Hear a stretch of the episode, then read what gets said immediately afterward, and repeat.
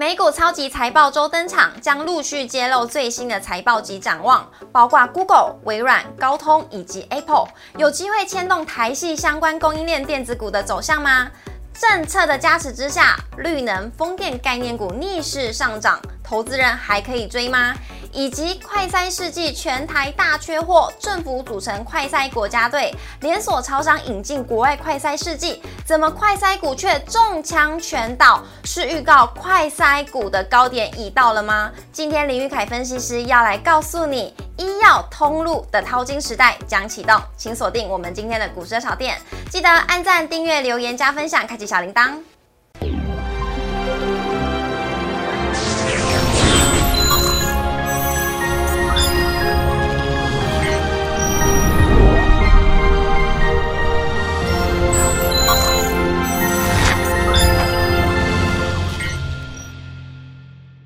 小店，投资不断线。大家好，我是主持人 Coco。今天呢是星期二，我们在节目现场邀请到的是林玉凯分析师，欢迎凯哥，凯哥好。Coco 好，各位投资朋友，大家好。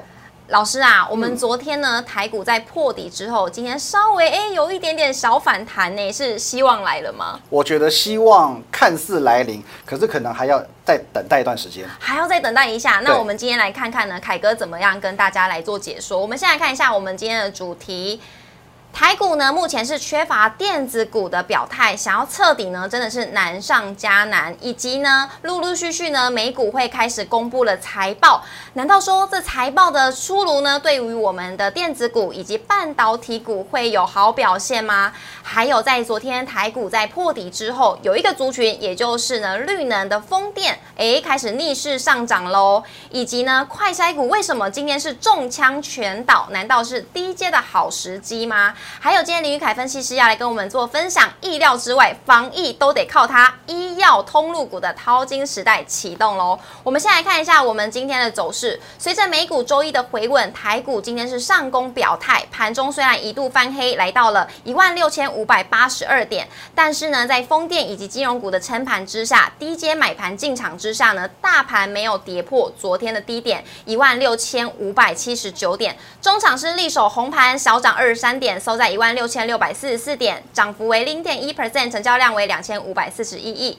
而贵买指数的部分呢，跌幅为零点七一 percent，成交量为六百二十三亿。讲到这边呢，就要赶紧来问一下老师了，因为呢，我们可以。知道说，今天台股其实真的是缺乏电子股的表态。不过呢，这个月陆陆续续会美股会公布它的财报，像是呢四月二十七号礼拜三，也就是明天是要公布 Google 还有微软的财报。礼拜四四月二十八号要公布高通的，以及呢礼拜五四月二十九号要公布 Apple，也就是苹果的。那有没有机会呢，会带动到台股的电子股或者是半导体族群呢？哦，的确哦，现阶段台股最缺的就是电电哦，电子股的表态 是那这些重量级的财报陆陆续续公开之后，只要有传出好消息，我相信对于台股的电子股会有一定程度的帮助。是对，那其实我们回归到盘面来看了，因为其实，在昨天大跌四百点过后呢，嗯台股把今年度的最低点哦铁支撑一万六千八百点，可以说是暂时的跌破了。是的哦，即便今天有做一个小小的反弹格局，嗯可是呢，最高也只有来到一万六千七百点上下。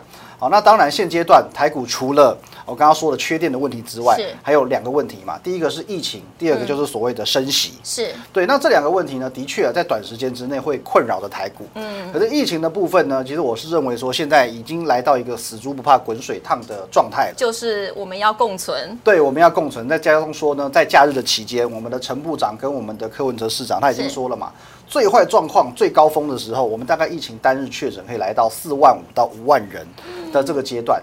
那其实讲这个话当然不太好听，是可是这是有有好处在的，嗯就是说我们已经四万人、五万人，这个心理预期一出来，对接下来就算你未来看到两万人、三万人，你也不怕了。嗯，对，反正你就说，反正最多会到四万人、五万人嘛。嗯所以说，接下来对于疫情，就算持续增温，我相信台股的反应也会慢慢的没有那么剧烈。是对，那再来就是说，呃，刚刚我们开头就有讲到嘛，台股的这个呃反弹的契机准备要到来，而且就在不远之处。是。什么时候呢？什么时其实在五月五号。五月五号，也就是那个利率公布之前，对，利率公布之后，哦之后对。对对对，因为其实我们从过往的经验大概可以看到每当一些重要的政策在实施之前，往往行情会比较震荡。哦。对，那可是等到利率实施之后，嗯。政策实施之后，否极泰来，尘埃落定，反而行情就有助于表态。哦，至少说在三月十六号，哦，三月份那次升息都是如此。是对，我们可以看到那个三月有那个第二只脚哦，嗯对，第二只脚那个下影线的地方，那个就是三月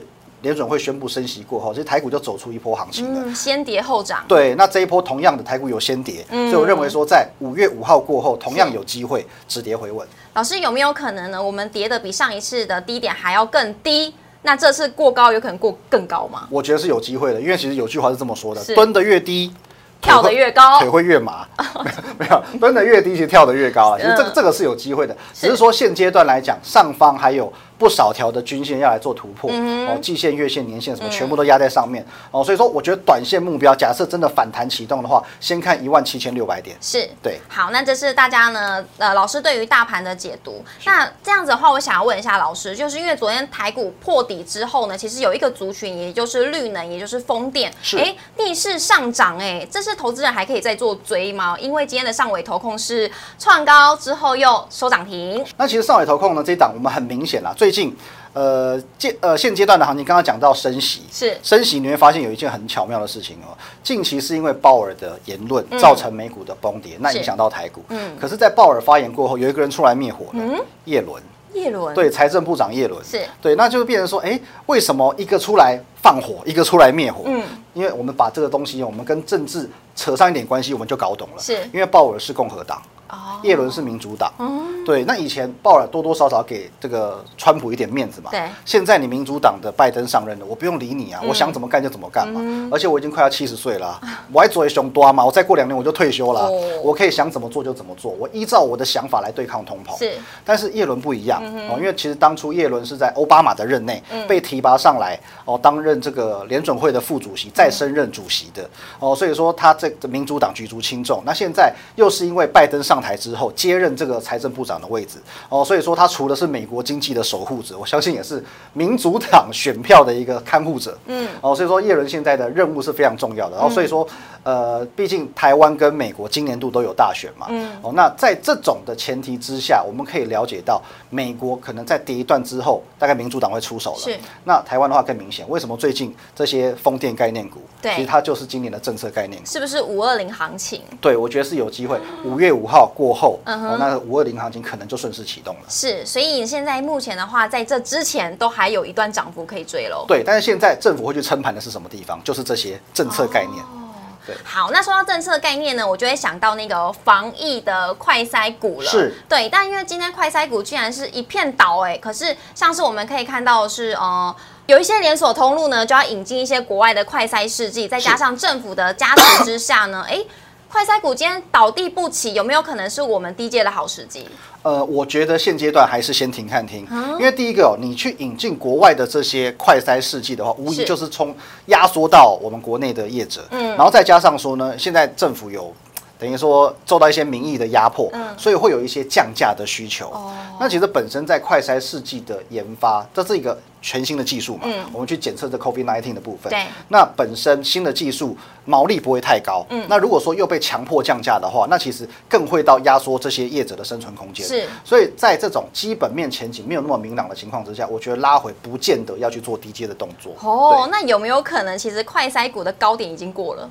呃，毕竟他们已经涨了一大段了啦。其实像什么亚诺法、瑞奇，它真的已经涨了一大段了。对所以我觉得说，稍刚开始回档就去做低阶，确实有一些冒险。那嗯等明朗之后，你宁可等它打底，或者有新的政策再出来之后再去嗯琢磨，也都不迟。是，那除了快筛之外呢，其实今天的林玉凯分析师会跟我们分享医药通路的挑淘金时代哦，这也是另外一个商机哦。是。好，那我们接下来看一下我们三大法人的部分呢。今天外资是持续的在卖超台股一百四十八亿，投信今天是买超十亿，合计呢总卖超为一百八十五亿。外资今天买了中信金、彩金、张银、台新金以及大雅，卖星光金、长荣行、台气银、华航以及华兴。投信今天买了元大金、华兴、国泰金、宝成跟富邦金，卖呢中钢、群创、友达、彩金以及大成钢。以上留给各位投资朋友来做参考。接下来要进入我们今天的主题，到底医药通路股的淘金时代要怎么启动呢？我们先休息一下，进一段广告。股市小店邀请您按赞、订阅、分享、开启小铃铛，每天最及时的大盘解析、多元的投资议题及教学。股票疑难杂症，欢迎留言。网友 Q&A 单元告诉你，周末特别单元带您预知下周强档标股，欢迎搜寻股市热炒店，投资话题不断线。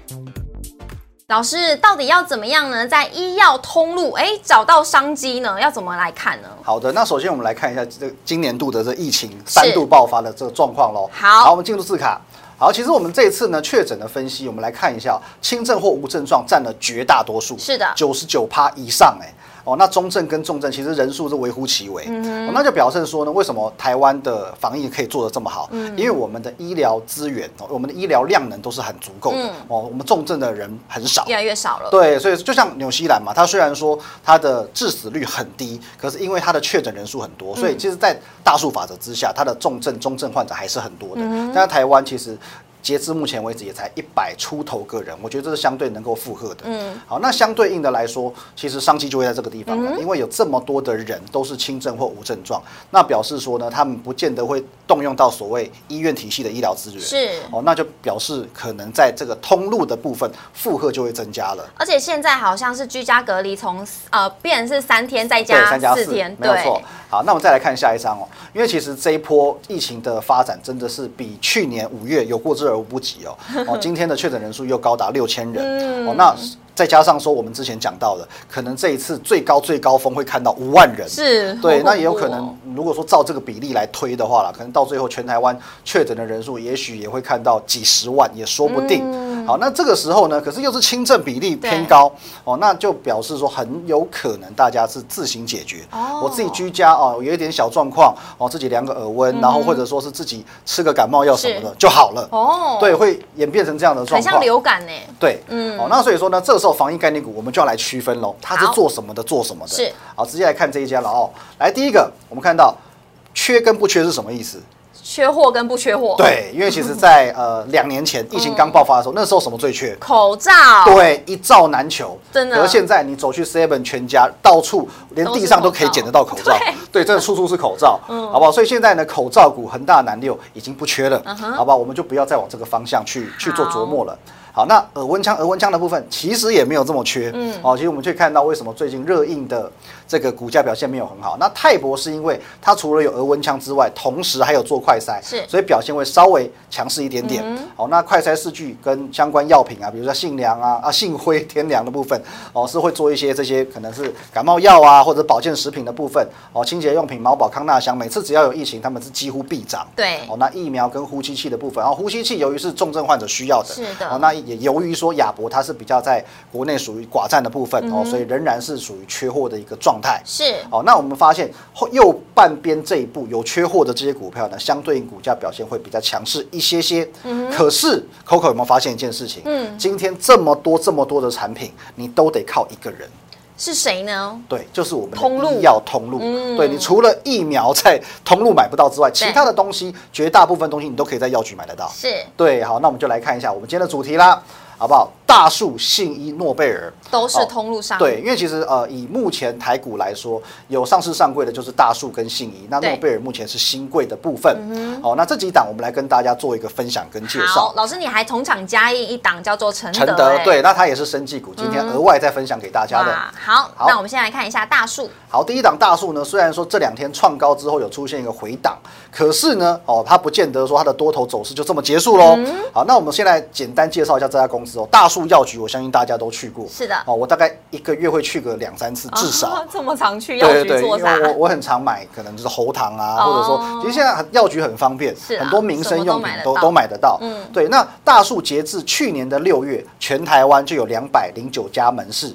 那它的规划是二零二五年要展店到一千家，是对，而且呢，其实为什么说它很方便？因为它是目前呃算是我不确定是不是第一家，可是它是有做到二十四小时的药局哦。对，以台北市来说，除非你在林森北路，不然很难找到二十四小时的药局。是的顶多康士美嘛。是，对，可是康士美的形态又没有那么药，它是偏药妆。对，对，然后所以说大树呢，因为它是跟全家全家便利商店做一个结合。嗯你有去过那个全家的大树吗？没有巴德欸路台安医院附近就有一家，那间我也很常去。嗯旁边还有一家王记肉粽，也不错吃。熟欸对，还还算蛮熟的。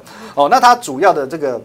呃，服务是以国内为主啦，所以说呢，它零九年也在家乐福设立了这个健康营业部门。那二零一四年进驻桃园国际机场第一航厦，嗯然后二零一五年九月，哎。触角扩展到国外了，然后，它也打入到阿里巴巴旗下的天猫平台，嗯哦哦，去贩售所谓的保健食品。是。那重点是二零一九年的一月，它跟美乌华签订这个所谓的策略合作，嗯。所以说不止大树药局是大树的，现在连博登都属于大树的品牌。哇，大树这么对大，，博登不是很多，但是其实如果是博登加大树的话，我看这个市占率就非常高了。是哦，那三月的营收呢是史上第三高。哦，那第一高跟第二高都在去年。嗯 EPS 呢，其实它可以保持平均每年都三块以上，去年度是大赚，所以去年的 EPS 高达五点八三元。所以这一档股票，我认为说是目前的医药通路股当中前途最不可限量的一档股票是，对，好跟大家来做一个分享。好，那另外一个呢，也是药局的，就是我们也很常见啊，就是信医。对，可是信医当然它不是那么的纯药局，哦它最主要是以医材为主。哦，是哦，就是可能你需要一些可材能对，可能那个我们老老长者用的那个步行器啊、嗯轮椅啊是这类型，或者是长照的这些用品，你去找信义就对了。嗯那它主要的销售地区就是在三大都会区，台北。呃，台中以及高雄，嗯那直接就面对这些消费者，所以截至二零二一年的十二月，它在台湾的门市是两百八十七家，是另外有十九家的商场。那中国大陆是十六家门市，三家商场。同一时间，它也在雅虎奇摩、PC Home、Momo 等商城哦有开设这个虚拟的门市。哦，那当然，因为它主要是医材，所以说它的表现没有像大树那么样的好。那是平均的这个历年的获利也没有像大树那么样的稳定。嗯可是当然，它也有受惠到这一波整个医药通路起飞的这个部分哦，因为有一些简单的。呃，可能医药相关的产品，你在新一都还是买得到，嗯而且我相信它现在慢慢也是有往这个方向布局，所以这一档介绍给各位，也可以来做一个留意。好，老师，那我们要观察是哪一个指标？要跟观察投信还是外资？呃，我觉得这这种类型的股票，观察投信外资哦，都不准确。不懂，对，如果说是真的想要进场琢磨的话，反而你看技术面的这个参考价值会比较高一点。是的。好，那再来一档呢，叫做诺贝尔。对，诺贝尔呢，刚刚在开录之前，Coco 一直跟我说这是奶冻卷，他说他吃过 奶冻卷，我也吃过但是他不是卖奶冻卷的诺贝尔。OK，他是这个呃，我如果讲它的品牌，大家就比较清楚了嗯，丁丁药局。这个就比较有名一点了。对，丁丁药局，丁丁是个人才嘛，除了是个人才，它还有药局。嗯好，那它的品牌呢？它的总部位于高雄市，那它目前是登陆新贵。那可是丁丁药局，我们去逛过的大概就知道，它是一个算蛮大型的卖场。嗯它规模我认为啦，比全年还要再大一些。哦，对，那妇婴用品占了绝大多数，占了五成一。哦，那现在它有一个自有品牌，就是直言房，哦，是属于药妆的品牌。嗯其实这个品牌还算好用。哦，那直婴房是婴儿用品的品牌，哦，包含一些什么汽车座椅啊，或者说相关的奶瓶，其实你都买得到这些、哦这些这个相关的一些产品。丽音房？直婴坊，直婴坊植物的植。哦对对，那它的东西，它的优势是很便宜，嗯真的很便宜。对，如果说你一般的安全座椅，也许呃日本的牌子最贵嘛，要卖对。卖到一万多块嗯，那直营房你可能就三千块、五千块就买得到哦，那真的是相相对单价低了。嗯。那同时还有从法国引进一个独家的叫做也叫诺贝尔的婴幼儿奶粉，那这可能卖的比较没有那么好是，对，因为大家在。吃的喝的还是比较崇尚名牌，对哦，所以在这个部分，可是我相信光是丁丁药局的这这个环节，知名这已经度就很大对知名度就非常高。嗯那它的获利也是相对稳定的哦。在前年度呢，它的 EPS 来到十元以上，去年度也有来到八块七九哦。所以说诺贝尔是新贵的股票哦。那股性比较活泼啦，所以要操作的朋友自行还是要稍微留意一下风险。是好，那新贵股票是不是都没有涨跌幅限制？没有错要请大家好好留意一下风险哦。那最后一档呢是老师的同场加印的，叫做承德。好，那其实呢，当然现阶段因为轻症的比例增加，对那我们看到前几天新闻又建议说，大家要在家里要备什么六种用药还是十三种用药都有人讲嘛，嗯什么普拿疼嘛、止咳化痰的嘛、哦去瘀的嘛，什么什么什么 散热退烧的，什么都要。准备，那承德它的主要产品就是在上呼吸道的治疗剂哦具有镇咳祛痰、气喘的这个功能，流鼻水的缓解，这些哦什么散热解痛啊，然后肠胃道用掉，刚好完完全全就符合这次 COVID-19 的症状。真的哎，对，所以说呢，我觉得说它也会是这一次其实比较受惠的部分啦。那再加上说，这呃，这是小小道消息的，因为最近就是我我一些朋友都跟我讲说，其实承德出的有一款、呃幼儿用的那个退烧药水，很好，很呃不能说很好喝，很有效，嗯很有效果。那我觉得说这种。其实像我们都会参加一些什么爸爸妈妈的社团嘛，那只要有这种很好用的药品或用品，就很容易在爸爸妈妈圈传开来。销售一空吗，对对对，所以呢，那承德近期的股价表现也还不错，嗯嗯，对，所以说这一档同场加印送给各位，好，老师，那这个如果是以技术指标的话，我们要用哪个来做观察因为？目前它拉回到季线附近，我觉得季线附近就是一个相对还不错的买点了。哦，好，那以上四档呢，留给各位投资朋友来做参考喽。今天也非常谢谢老师，谢谢，谢谢。好，我们来看一下网友 Q&A 提问的部分呢。首先我们可以看到的是第一题，台台达电外资卖。投信买，董事长也表示说，目前没有看到什么业务会衰退，但是怎么还是高不过高，低破前低呢？还能够续报吗？这是台达电的现形，好的，台达电我们很直接来看，有嗯两句话送给各位。是张无忌说过，越漂亮的女人越会骗人，啊我跟这是他妈说的哦。对，可是股价不会骗人，是股价只要一旦遇到破底的情况下，我个人认为它就是偏弱的一个前提哦。所以说，即便今天有一个上涨六个 percent 的表现还算不错，可是同样的。多条均线压在上方是，先站稳打底之后，我认为才会是一个比较介入理想的时间点。哦。那如果说他这个礼拜五的法说会，如果释出好消息，有机会吗？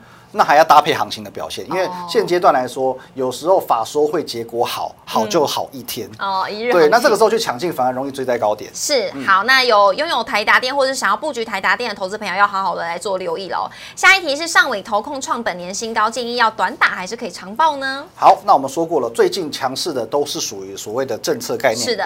那这种政策概念股，我的建议是短打，短打因为这种政策概念题材比较容易一路走到五月二十号。好我就是五二零啦，比较容易出现这种庆祝行情。是那在这段时间呢，就是大家可以照着均线哦，短期均线，比如说五日线、十日线来做操作。是。那如果现在手中已经有持有的朋友，我们要观察哪一个部分？当然就续报啊，就续报现在赚得很开心嘛。持有到五月二十号吗？持有到五月二十号，或者说除非它的股价短线上跌破短期均线，哦就是我们刚刚所分享的五日线、十日线，是再来考虑出场。好，那接下来下一题呢是昨天大盘下挫，但金财却力守平盘哦，投信持续买超，今天是创高后拉回，要如何观察呢？因为其实金财这一阵时间的走强，比较让市场意外。对哦，因为毕竟半导体族群近期的表现真的都不太好，好包含很多的设备厂啊、封测厂，其实表现都不好。那金财又是台积电的这个子公司哦，是所以说最近能够有这样的表现，算是很跌破市场眼镜的。真的但是也是由于说整个大环境、半导体大环境不好的情况之下，它走不容易走太远、嗯哦，所以我觉得说这边虽然说它今天都仍然有创新高的一个哦这样子的举动，嗯 对，那投信也持续在买超，可是我觉得不要追高，仍然会是操作这档股票一个比较理想的模式。好，那今天呢，以上是各位投资朋友老师帮大家做的解答喽。那如果喜欢我们的影片呢，记得按赞、订阅、留言、加分享、开启小铃铛。同时，荧幕上面有老师的 Light 跟 Telegram，欢迎大家呢都可以加入跟老师做互动还有交流。那也要记得呢，我们每周一到周五的晚上九点半准时在 YouTube 上面首播，欢迎大家一起来收看喽。谢谢老师，谢谢 Coco 大家明天见，拜拜。拜拜。